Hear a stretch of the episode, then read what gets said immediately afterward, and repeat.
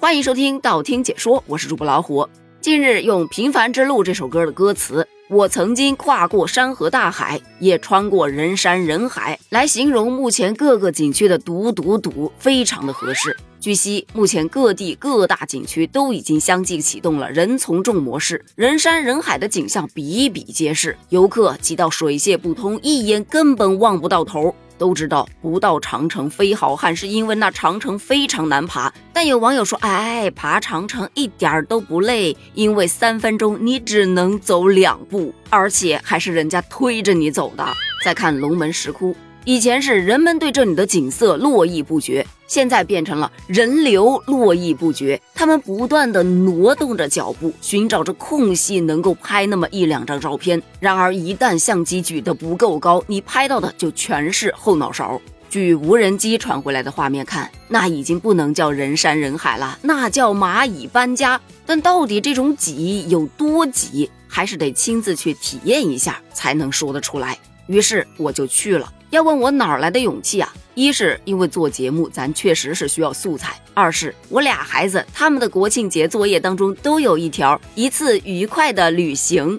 好吧，那就去吧。旅行我是安排了，但愉不愉快不取决于我。这不，我定的目的地是武汉动物园，想带他们去看看动物，亲近亲近大自然。首先，都说火车票难买。我发现还是挺好买的呀，我就提前两天买的，还有挺多空位子呢。上到火车上，发现嗯，也是一样，并没有说人挤人啊，什么挤成地铁的这种情况。可能也是因为这一趟车人不多吧。但我想着武汉呢，好歹是个大城市，这大过节的，地铁呀、公交啊，肯定很挤吧。于是我在车上就给孩子们做好心理建设，我说待会儿啊，你们一定要跟紧我啊。火车上人不多，但是地铁里头人一定很多的。上车之后一定要拉紧我的衣服，可千万不要被挤散了，要不然妈妈以后就再也找不着你们了。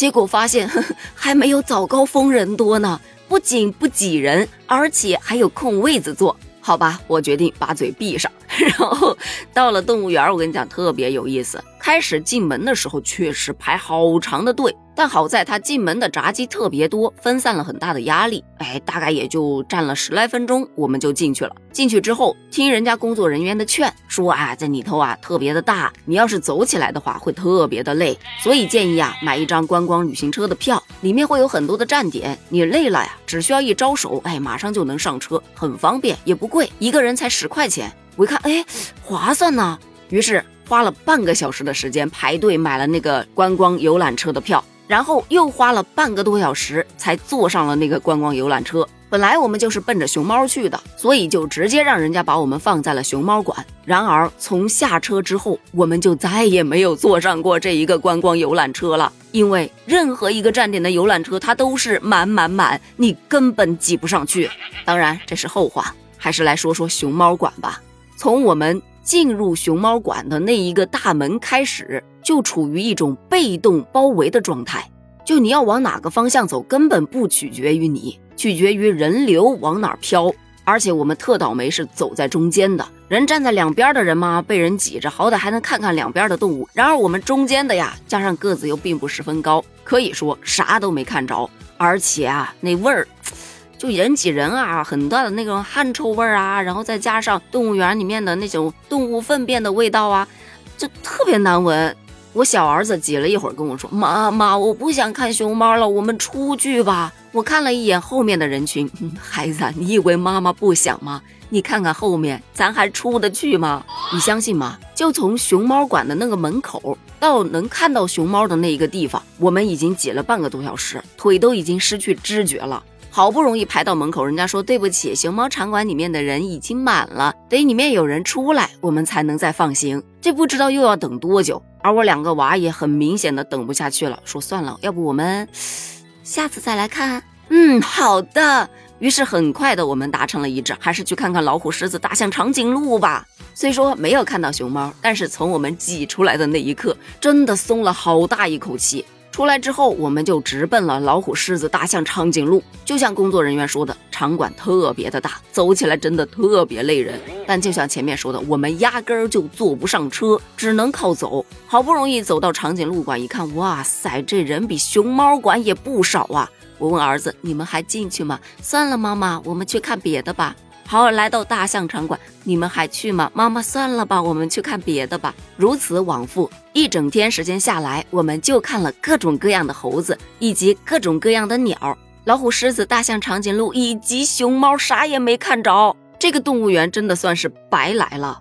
我问孩子们，我说：“妈妈做节目的素材是已经够了，你们写作业的素材够吗？”够了，够了，妈妈，我们回家看看动物世界，写一点就行了。就这样结束了我们一天的假期。你要说挤吗？挤。你要说累吗？当然累啦。你说开心吗？嗯，仁者见仁，智者见智吧。最起码在挤的那个过程中是非常的不开心的。然而现在开始做这期节目，又觉得 还是有点好笑的。不出去走走，哪儿来的素材呀？不过这就让我想起了昨天媒体发的一篇文，说长假劝别人待在家里头没有意义，双节长假就该做点什么。我是表示疑惑的，此话何解？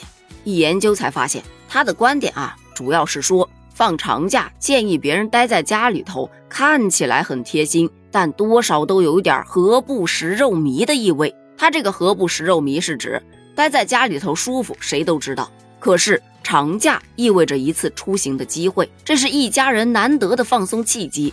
而那些建议别人待在家里的人，他平时肯定有大量的出行机会，这长假对他们来说可有可无。又或者，他们跟家人根本没有出行的诉求，换言之，就是他们除了假期出行，还有更好的选项。而现实中，那些明知路上拥堵还要硬着头皮出行的人，人家是没得选的。长假必须得好好利用，要借这个机会跟家人一起外出游玩，放松心情也好，拉近亲子距离也好。不管怎么说，这都是他们一年当中为数不多的机会。就因为你这么一劝，人家可能就放弃了，他这一年都没有机会再出门了。虽然我觉得他分析的有一定的道理，但是人呐都是自由的个体，做什么样的决定都会根据自身的状况来选择。不愿意出门的，你劝也劝不动；想要出门的，也不是说你劝一嘴，人家立马放弃自己的计划去跟随你的步伐。而对于媒体的这种说法，有网友也是调侃：“何不食肉糜是这样用的？你以为我不想出去啊？还用人劝？我但凡有点钱，绝不在家里待着，好吗？”对于这种说法，你又是怎么看的呢？你这个国庆假期有出门的打算吗？阻碍你出行的是什么原因呢？可千万别说是我劝的啊！这锅咱背不起呀！欢迎在评论区留言哦，评论区见，拜拜。